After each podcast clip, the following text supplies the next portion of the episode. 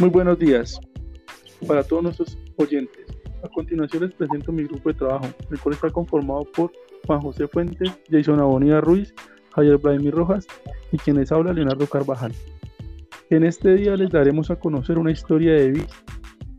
Su nombre es Daniel Alejandro Otero, de 25 años de edad, el cual presenta una parálisis cerebral desde el día de su nacimiento.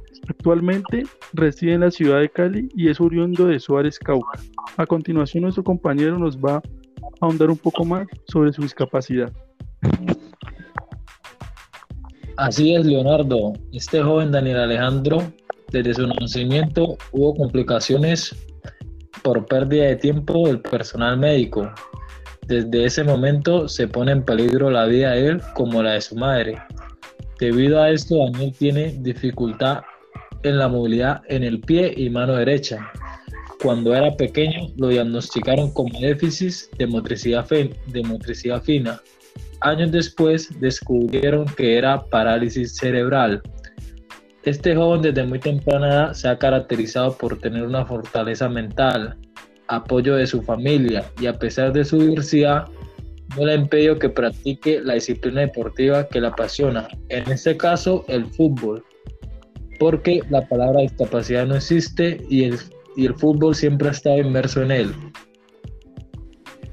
Bueno, entonces hablemos cómo fue el paso por el deporte de Daniel. Como decía mi compañero, él siempre ha estado ligado al fútbol, ¿no? Pues ya que tiene familiares futbolistas. Siempre jugaba con sus primos. En el año 2012, Daniel entra a la Universidad Santiago de Cali a estudiar tecnología en sistema de información. En ese, en ese entonces, todos los estudiantes tienen que cursar y aprobar un curso que se llama deporte formativo. Daniel se inclinó por el fútbol sala, ya pues que siempre había estado ligado con este.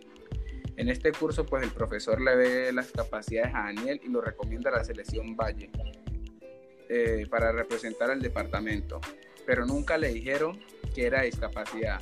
Para Daniel fue una sorpresa llegar y ver que era de discapacidad. Daniel nos afirma que al principio fue un poco difícil ya que él siempre había jugado con personas convencionales. Le daba miedo tener algún tipo de contacto brusco con los jugadores. Un momento más tarde, Daniel siente que sus compañeros son lo suficiente fuertes. Incluso en una ocasión lo chocaron y lo tumbaron. Ahí fue donde Daniel se dio cuenta que si no jugaba al fútbol como lo acostumbraba a hacer, iba a estar en desventaja. Desde ahí, lo, desde ahí Daniel tuvo muy buena relación con sus compañeros y desde ese momento han tenido muchos éxitos. Daniel siempre se sintió en igualdad de condiciones que los demás individuos de la sociedad, logrando así representar a la selección Valle de Fútbol 7. Posteriormente, ir a la selección Colombia, donde tuvo la oportunidad de jugar para Olímpico, conocer muchos lugares, otros países, diferentes culturas y dando a reconocer el gran potencial deportivo que tiene Colombia.